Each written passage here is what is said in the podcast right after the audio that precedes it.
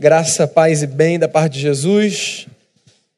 Eu quero convidar você a voltar os seus olhos para a carta de Paulo aos Colossenses. Esse vai ser o nosso texto para essa manhã. Capítulo 1, do verso 13 ao verso 23. Carta de Paulo aos Colossenses, capítulo 1, do verso 13 ao verso 23. Diz assim o texto, olha só. Ele nos libertou do império das trevas e nos transportou para o reino do Filho do seu amor, no qual temos a redenção, a remissão dos pecados. Este é a imagem do Deus invisível, o primogênito de toda a criação. Pois nele foram criadas todas as coisas nos céus e sobre a terra, as visíveis e as invisíveis, sejam tronos, sejam soberanias, quer principados, quer potestades tudo foi criado por meio dele e para ele. Ele é antes de todas as coisas. Nele tudo subsiste. Ele é a cabeça do corpo, da igreja, ele é o princípio, o primogênito de entre os mortos, para em todas as coisas ter a primazia. Porque aprove a Deus que nele residisse toda a plenitude e que, havendo feito a paz pelo sangue da sua cruz, por meio dele, reconciliasse consigo mesmo todas as coisas, quer sobre a terra, quer nos céus. E a vós outros também, que antes eres estranhos e inimigos no entendimento pelas vossas obras malignas, agora, porém, vos reconciliou no corpo da sua carne, mediante a sua morte, para apresentar-vos perante ele santos, inculpáveis e irrepreensíveis, se é que permaneceis na fé, alicerçados e firmes, não vos deixando afastar da esperança do evangelho que ouvistes e que foi pregado a toda criatura debaixo do céu e do qual eu, Paulo, me tornei ministro. Esse é o texto, eu queria fazer mais uma oração, quero convidar você a fechar os seus olhos, abrir o seu coração, vamos orar e a gente começa a refletir então a partir do texto sagrado. Senhor, mais uma vez eu quero agradecer pelo privilégio de um novo dia que o Senhor nos dá, que a nossa vinda aqui não tenha sido vã, que a gente reflita, que a gente aprenda, que a gente cresça a partir da riqueza do texto. Que a graça de Jesus opere no nosso coração. Nós reconhecemos quem nós somos, a condição da nossa alma, sabemos que somos essa gente cheia de ambiguidade, há tantas coisas boas em nós, mas há tantas coisas que precisam ser trabalhadas também, transformadas. E a nossa expectativa é que a palavra do Senhor nos ajude a vermos mudar dentro de nós o que precisa ser mudado. Que a beleza da obra de Jesus abra os nossos olhos e nos faça perceber como é importante vivermos com o Senhor. É a oração que eu faço, pedindo que o Senhor nos abençoe, mais uma vez, com o perdão dos nossos pecados, em nome de Jesus. Amém. Muito bem, nesse mês de outubro, a gente vai passar os domingos de manhã conversando sobre a carta de Paulo aos Colossenses. Eu não sei se você tem familiaridade com o texto bíblico, se já leu essa carta. A carta de Paulo aos Colossenses é um dos tratados mais belos sobre a soberania de Jesus. Nós somos cristãos. Isso significa que o nosso ponto de partida é o reconhecimento de que Jesus Cristo de Nazaré é Senhor sobre céus e sobre terra. Dos textos da Bíblia, talvez a carta que Paulo escreveu para os Colossenses seja o tratado mais bonito sobre esse tema. É uma carta curta, vale a pena você ler depois, se você tiver interesse no tema. Das nossas conversas, eu resolvi começar falando sobre a obra de Jesus, sobre a excelência da obra de Cristo. Você pode ser um bom cristão sem entender muitos temas da nossa fé. Você jamais será um bom cristão ou uma boa cristã sem entender a obra de Jesus. Esse tema é um tema sustentador da nossa fé. Você pode caminhar na igreja, viver num ambiente a partir da ética cristã, participar de encontros, sem ter conhecimento de muitos temas que eu chamaria de periféricos. Mas é impossível você ser um seguidor ou uma seguidora de Jesus sem que você entenda a beleza e a grandeza da sua obra. E olha só, sem medo de errar, das peças que compõem a Bíblia, esse trecho que eu li talvez seja um dos textos mais bonitos para falar sobre a obra de Jesus. Paulo escreve para a igreja dos Colossenses, ou seja, por uma comunidade que se reunia numa cidade no Império Romano no primeiro século chamada Colossos. Colossos era uma cidade que ficava onde hoje é, é a Turquia, região da Ásia Menor do Império Romano. E era uma cidade, do ponto de vista religioso, muito mesclada. Era uma cidade majoritariamente pagã. Os romanos eram politeístas. Então, os romanos tinham muitos, muitos deuses ou muitas divindades no seu panteão. Os cristãos, quando surgem no primeiro século, eles surgem numa contracorrente cultural. Porque a mentalidade do primeiro século era dominada pelo pensamento grego. Os gregos adoravam muitos deuses. Os romanos adoravam muitos deuses. E aí surge na Palestina um povo seguidor de Jesus de Nazaré que começa a dizer que na verdade só existe um Deus que se revela na pessoa de Jesus Cristo. Por causa dessa afirmação contracultural, os cristãos eram chamados de ateus no seu tempo. Porque num povo de gente que acreditava em muitos deuses, quem acreditava em um só era um ateu, na concepção daquela gente. Porque aquela cidade era uma cidade muito mista do ponto de vista religioso. Paulo escreve uma carta para reafirmar os pilares da fé cristã. Porque olha só, quando a gente vem de um contexto cultural muito misto, há muita chance de a gente se confundir na leitura do que nós acreditamos. Eu acho, por exemplo, que uma das riquezas do nosso tempo é essa capacidade de sermos plurais e de pensarmos de maneira diferente. Eu acho isso muito rico. Acho que seria muito pobre se nós pensássemos todos da mesma forma acerca de tudo. A diversidade é uma riqueza. E quem geralmente vive num contexto diverso e plural não se dá conta dessa riqueza. As pessoas percebem a riqueza da pluralidade e da diversidade geralmente quando elas estão em regimes totalitários, quando elas passam uma temporada de férias ou morando num lugar onde elas não têm o direito de pensarem no que elas acreditam, de falarem a sua voz. A diversidade é uma riqueza, mas há um desafio. O desafio de nos mantermos fiéis aos nossos valores no meio da diversidade. Né? Vivermos num mundo diverso não significa que nós acreditamos em tudo. Só significa que nós respeitamos as crenças diferentes das nossas, mesmo assim, subscrevemos as nossas. E Paulo tinha essa preocupação. Paulo não foi o fundador da igreja em Colossos. Alguém fundou a igreja, a gente não sabe quem. E Paulo, quando escreve essa carta, escreve na expectativa de visitar aquela gente.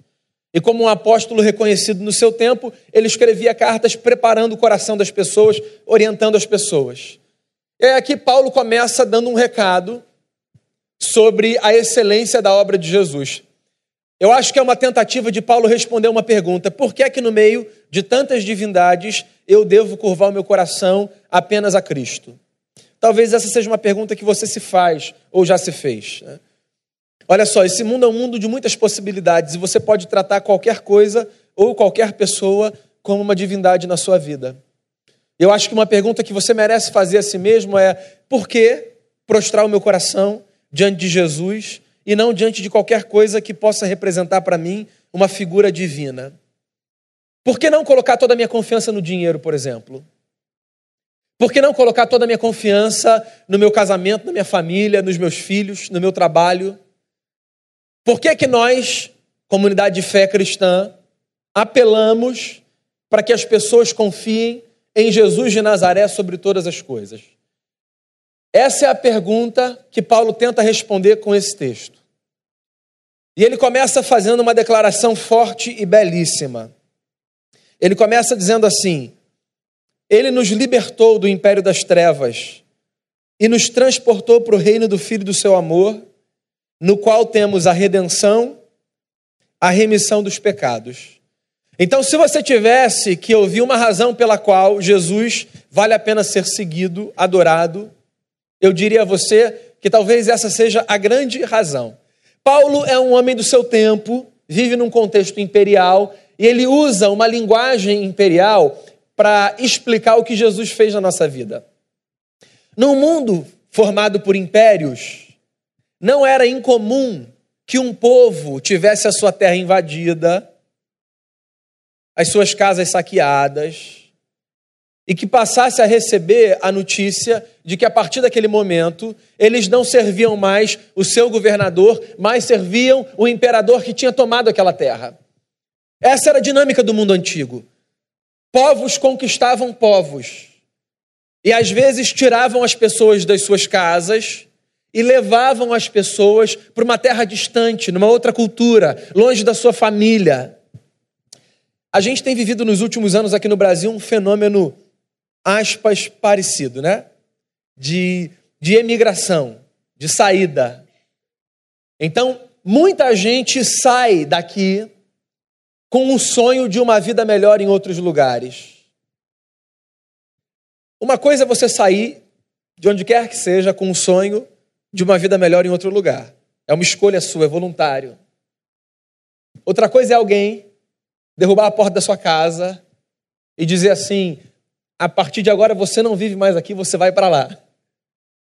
Arrancar você da sua terra, arrancar você da sua família, distanciar você da sua cultura, do seu povo, da sua comida. Só quem já passou uma temporada fora sabe o valor da nossa terra por mais problemática que ela seja. Algumas coisas passam a fazer muita falta. Se você vive, inclusive, num lugar onde poucos brasileiros há, se você ouve alguém falando português, você já corre e se aproxima. A gente tem uma ligação forte com a terra. Quando a gente está inserido num lugar e quando o nosso contexto é um contexto de injustiça, de opressão, de caos, de corrupção, de crise, as críticas sobram. Mas a gente tem uma ligação mais forte com a nossa terra do que a gente imagina. Porque a nossa terra conta a nossa história, o cheiro da nossa comida, o lugar onde a gente cresceu. Eu vou repetir o que eu disse. Uma coisa é você sair de um lugar por opção, movido por um sonho. Outra coisa é alguém derrubar a porta da sua casa e te arrancar de lá sem te dar a chance de fazer um luto, de se despedir, de carregar o que você quer. Porque era assim que acontecia. Quando o império chegava num lugar, derrubava a porta e arrancava as pessoas. E Paulo utiliza essa imagem de um império que conquista uma terra para falar o que Jesus fez com a gente. O que a princípio é muito estranho, porque geralmente essa imagem de um império conquistando uma terra é uma imagem de violência, né? Porque eu acabei de dizer, Sair da sua casa só é bacana se essa saída é voluntária. Mesmo assim, Paulo insiste na dinâmica e ele diz assim: Ele transportou vocês de um império para um reino. Só que tem que Paulo dar um detalhe: ele diz assim: Jesus transportou vocês do império das trevas e levou vocês para o reino do Filho do seu amor. Eu acho essa uma das imagens mais bonitas para expressarem o que Jesus é capaz de fazer na história de uma pessoa. Jesus é essa expressão divina em forma humana, capaz de transformar as nossas realidades infernais em realidades celestes e amorosas. Então, a fé cristã não é a fé num Deus que vai fazer a gente ganhar mais dinheiro. E se disseram isso para você, eu lamento informar, mentiram para você. A fé cristã não é a fé que vai fazer com que portas sejam abertas de maneira mágica só porque você serve o Criador. E se disseram isso para você, você me desculpe, mentiram para você. A fé cristã não é a fé que vai tornar a sua vida mais fácil. Uma vez eu conversava com uma pessoa cheia de crise com Deus que entrou na minha sala e disse assim: mentiram para mim. E essa sensação de que mentiram para a gente, ela dá um desconforto, né? Ninguém gosta de ser enganado, em sã consciência pelo menos. Daí essa pessoa entrou na minha sala e disse: mentiram para mim, mentiram para mim. Eu disse: bem, então me fala, que mentira te contaram, o que está acontecendo, por que, que você está com essa raiva? E aí a pessoa continuou e disse: disseram para mim que se eu viesse para a igreja, e confessasse a Cristo, a minha vida ia ser muito mais fácil. E olha só, a minha vida está mais difícil. Eu disse: Você vai me desculpar. Você tem toda a razão. Mentiram para você. Porque a fé cristã não é a boa notícia de que a nossa vida pode ser mais fácil. A fé cristã é a boa notícia de que a gente pode sair de um ambiente existencial de inferno e passar a viver num ambiente existencial de céu. A notícia é essa: de que a nossa existência não precisa ter cara de trevas, porque ela pode ter cara do reino do Filho do amor de Deus. Essa é a grande notícia. Não é a de que porque você é cristão a vida vai ficar mais fácil, não é a de que porque você é cristão você vai prosperar num tempo de crise financeira, não é a de que porque você é cristão você vai viver numa espécie de bolha orgânica que vai proteger o seu corpo de doenças que acometem os mortais. Não tem nada a ver com isso. Absolutamente nada a ver com isso. Tem a ver com a consciência de que a gente pode deixar de viver uma realidade de trevas e passar a viver uma realidade de amor. Isso não tem a ver com grana, você sabe disso. Isso não tem a ver com é, berço, você sabe disso. Isso não tem a ver com status social, com carreira. Isso tem a ver com condição existencial. Isso tem a ver com estado de alma. Você pode ter a sua vida toda organizada do ponto de vista financeiro, o seu planejamento de carreira pode estar funcionando melhor do que você imaginava, a sua família pode ser estruturada, você pode ter filhos excelentes, o seu cônjuge pode ser um presente de Deus na sua vida, e ainda assim você pode viver um vazio existencial sem medida. Porque a estabilidade da nossa alma não tem a ver com essas condições externas que nos cercam. E que, olha só, só para você não ficar em crise, são maravilhosas. Se você tem tudo isso que eu acabei de narrar, que bom.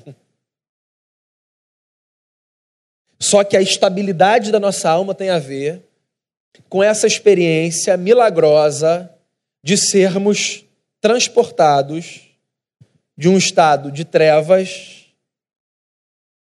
para um estado do reino do Filho do amor de Deus. E isso, meu amigo, minha amiga, a gente não compra. Isso é graça divina. Ele transportou vocês do império das trevas, diz o apóstolo, para o reino do Filho do seu amor, no qual nós temos a redenção, a remissão dos pecados. Essa fala é forte e ela é libertadora. Olha só, Todos nós vivemos com máscaras.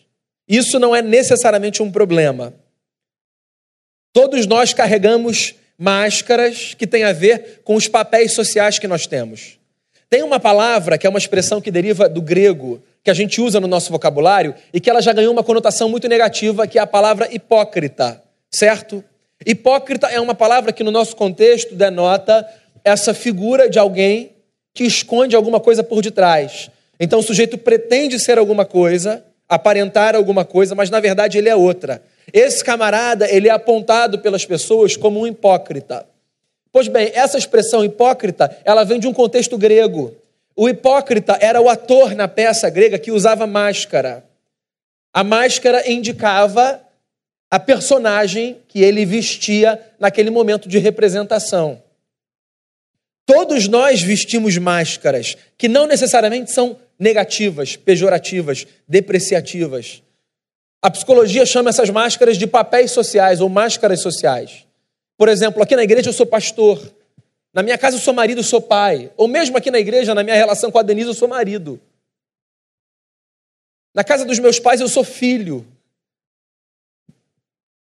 Na sociedade eu sou um cidadão. Essas máscaras são máscaras que nós temos e que na nossa consciência funcionam como as figuras a partir das quais nós nos apresentamos às pessoas. As máscaras elas são positivas, mas há um outro tipo de máscara que é um problema, que é a máscara do que a gente chama hoje de hipócrita, né? A máscara do sujeito que que caminha como se a vida dele fosse exatamente aquilo que ele coloca na timeline do Instagram. Que você sabe, né? É bacana, mas é mentira, você sabe, sabe?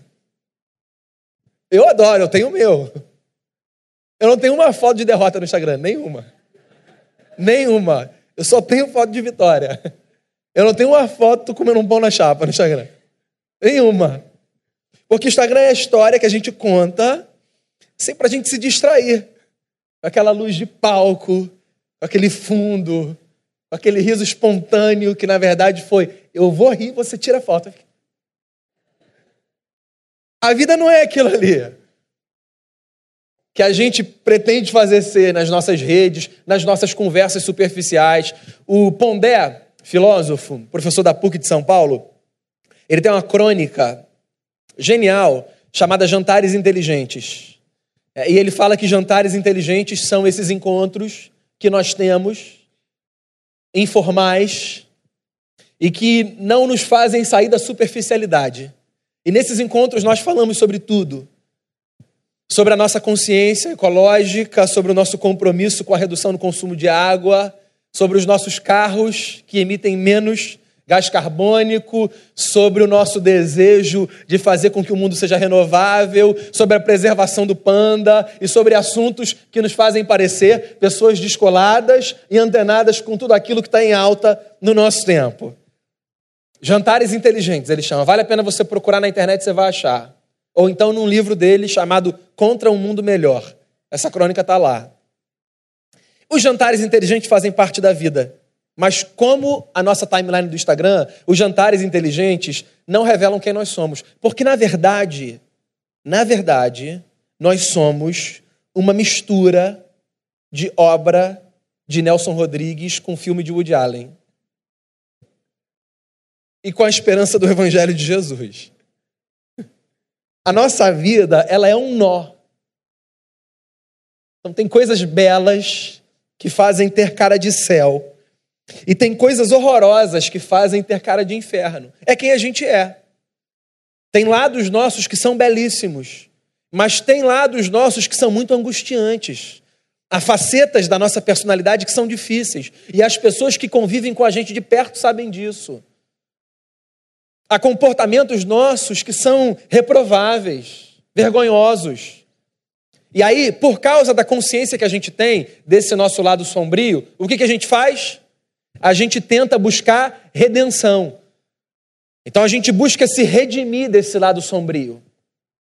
Aí, olha só, quais são os nossos movimentos? Os nossos movimentos são geralmente movimentos de busca de justiça própria, de fazermos obras que nos justifiquem e que nos deem a sensação de que nós somos melhores. Então nós vivemos numa busca eterna de compensação. A nossa tentativa de acabar com esse lado sombrio que não aparece no mundo virtual, ela faz com que a gente tente compensar a partir de práticas boas. Então a gente faz o bem, a gente ajuda o outro, a gente dá uma fralda geriátrica para o asilo, a gente dá uma contribuição na igreja, a gente distribui uma comida, a gente faz uma caridade ou qualquer coisa do tipo.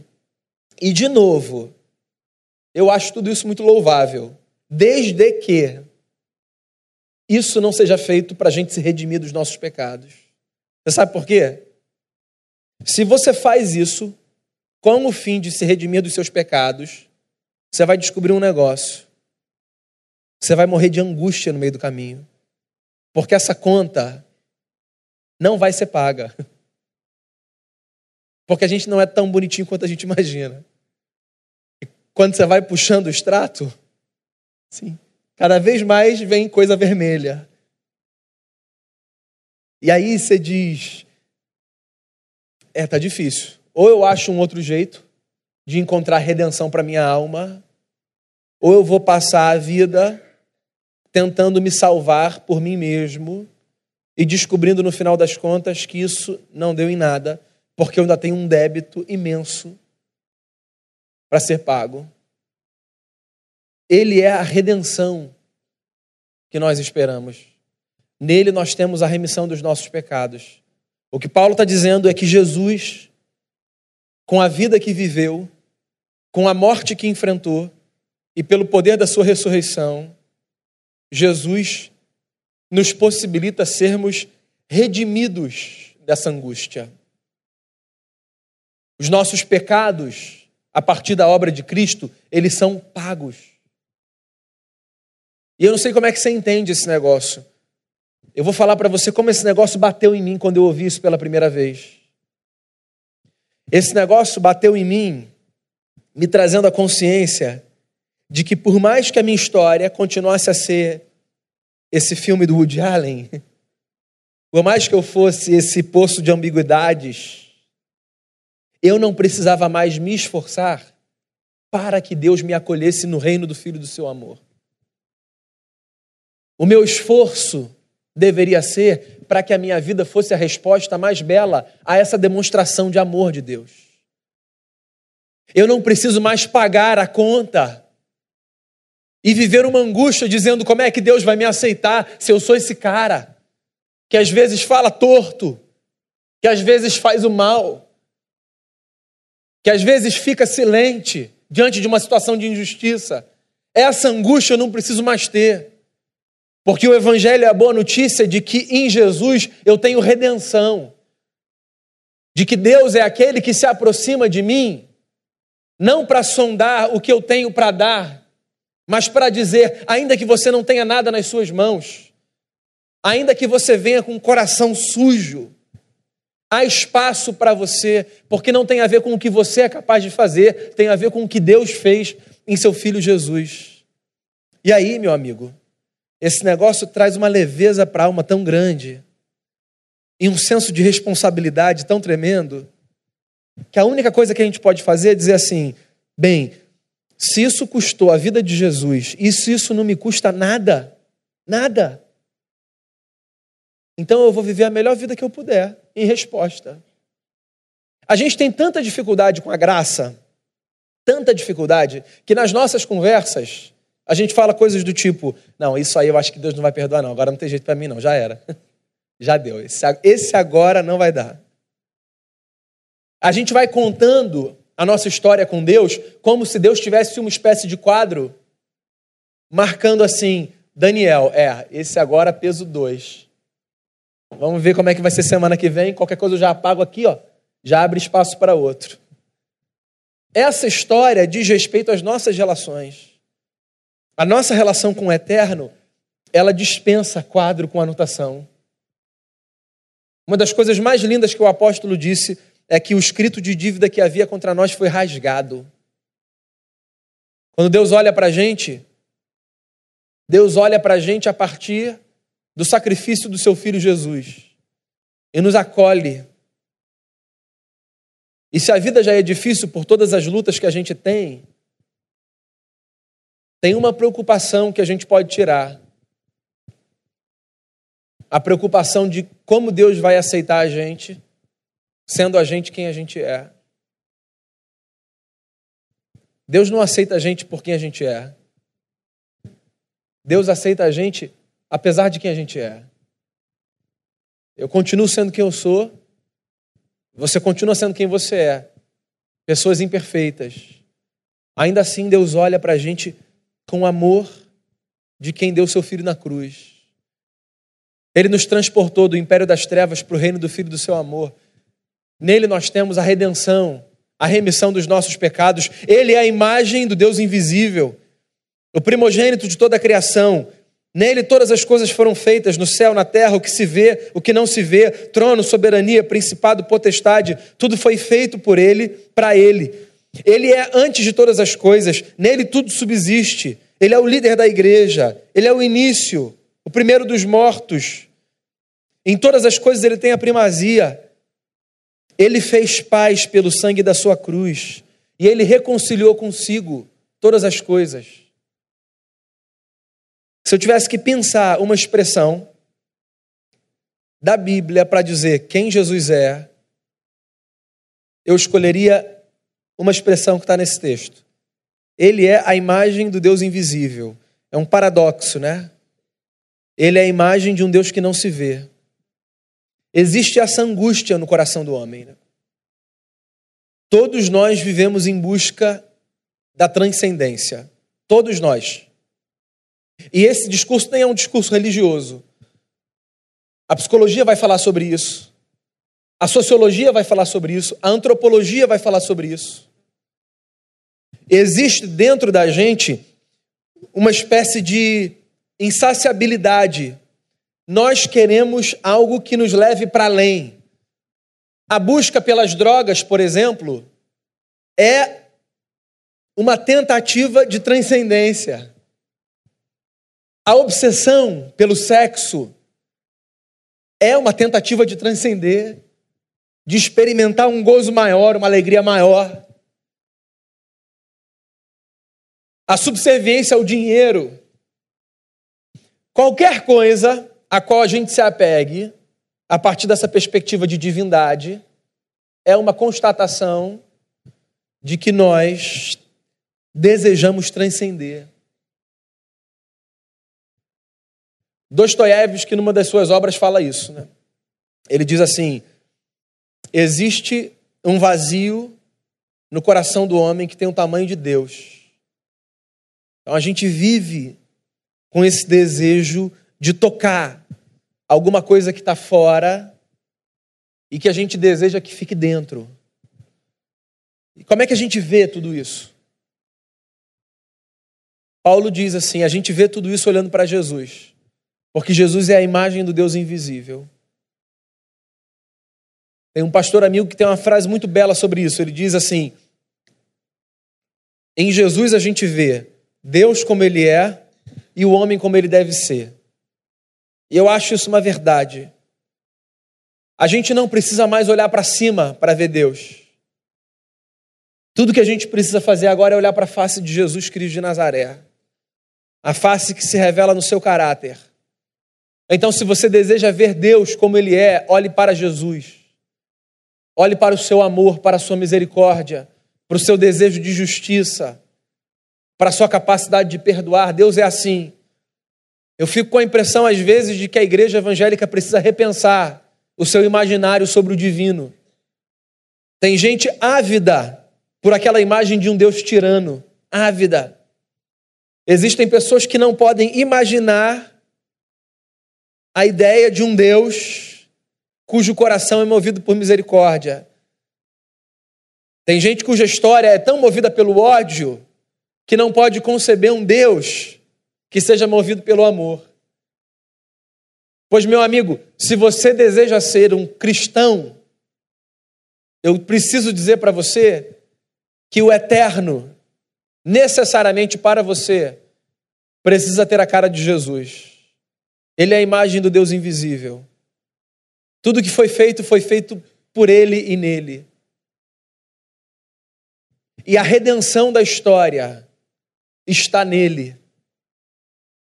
O apóstolo termina essa sessão dizendo que nós temos reconciliação com Deus a partir de Jesus no corpo da sua carne, mediante a sua morte.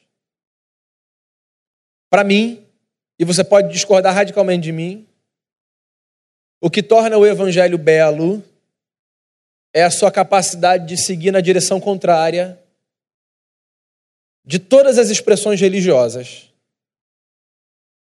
Porque olha só, geralmente o que nós temos são homens fazendo esforços para estarem em paz com Deus. Então, o movimento religioso, de maneira geral, é esse. Nós nos comportamos de tal forma que Deus perceba o nosso esforço e diga: Fulano é bom, merece. Pois o Evangelho nos diz exatamente o contrário. O Evangelho é o escândalo da notícia de um Deus que se movimenta na nossa direção, estende os seus braços na cruz, desampara o seu filho, nos acolhe com seu amor, nos faz morrer com ele e nos ressuscita para uma nova vida.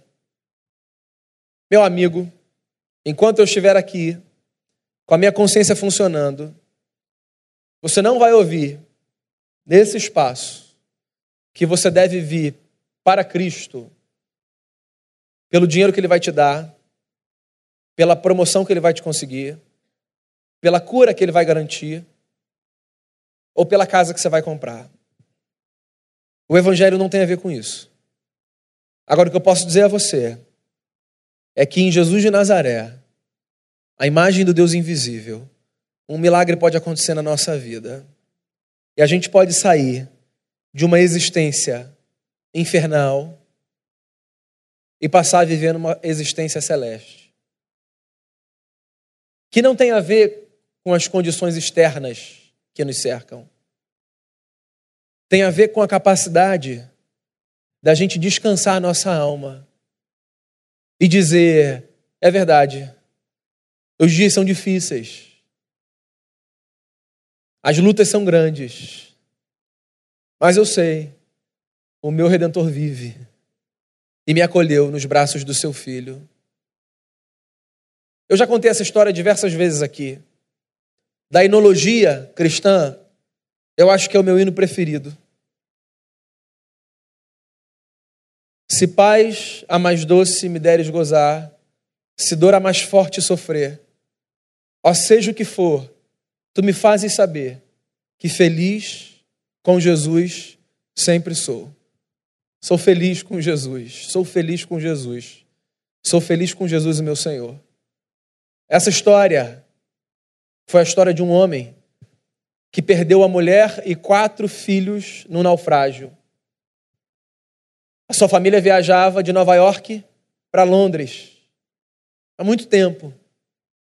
Por compromissos, ele teve de ficar. A sua mulher foi com seus quatro filhos. O naufrágio aconteceu. Eu disse que a mulher morreu também, mas a mulher permaneceu. Era só para ver se você estava prestando atenção. Ele recebe a notícia da morte dos seus filhos. Quatro filhos. Fosse um, não há dor que se compare à perda de um filho. Nada tira o chão de uma pessoa tanto quanto a inversão da história que faz com que um pai ou uma mãe tenham que sepultar alguém que nasceu do seu ventre. Pois esse homem recebe um bilhete da sua esposa. Bem, mas sozinha. Esse homem pega um navio e vai para Londres para encontrar a sua esposa, que tinha sobrevivido ao naufrágio. Quando o navio passa pelo lugar onde o da sua esposa tinha afundado, alguém diz a ele: Foi aqui. Aqui estão os seus filhos, sepultados nesse mar.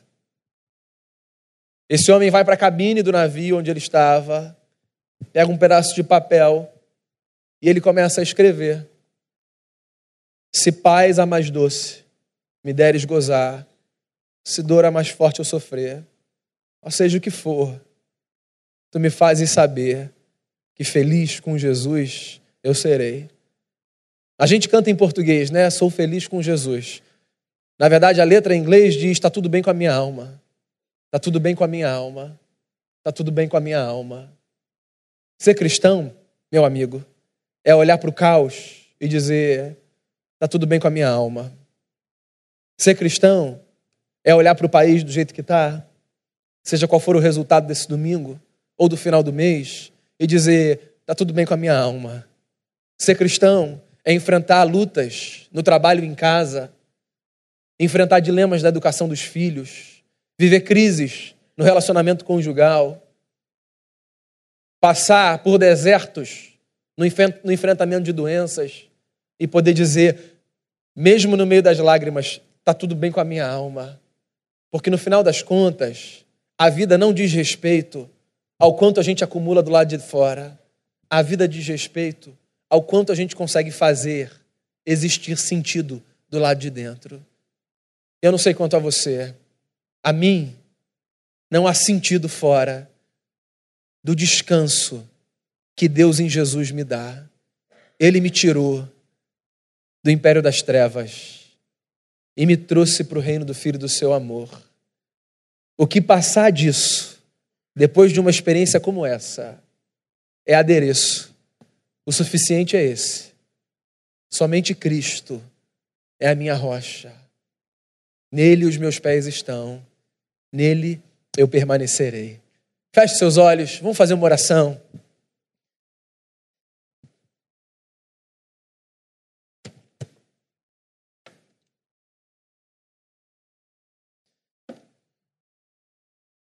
Coloque diante de Deus em oração o que você desejar colocar. Se você entendeu que a palavra de Deus veio ao seu coração como um recado dos céus, pois então diga você a Deus o que você desejar.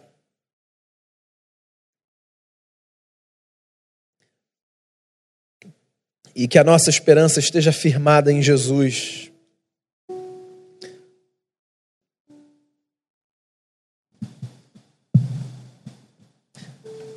Cante essa oração, ou ore essa canção, depois nós oraremos juntos. Nós reafirmamos, Senhor, a nossa fé em Ti. Sejam quais forem as circunstâncias, o Senhor é a nossa rocha. Sejam os nossos dias bons ou maus, o Senhor é a nossa rocha. No dia da abundância, nós não queremos nos esquecer, o Senhor é a nossa rocha dia da escassez, nós não queremos nos esquecer, o Senhor é a nossa rocha. Seja o Senhor o sustento da nossa vida. Nos dê a graça de experimentarmos sempre do lado de dentro essa paz que Jesus nos dá e que não é encontrada em nenhum outro lugar. Obrigado por essa transformação existencial, espiritual, visceral. Obrigado por transportar a gente de uma existência infernal nos levar para esse espaço do amor de Deus. Obrigado, Jesus, por nos mostrar o Pai como Ele é e nós como devemos ser. Que essa igreja, que as nossas famílias, que a nossa vida, que tudo isso se sustente única e exclusivamente na obra de Jesus, o nosso Redentor.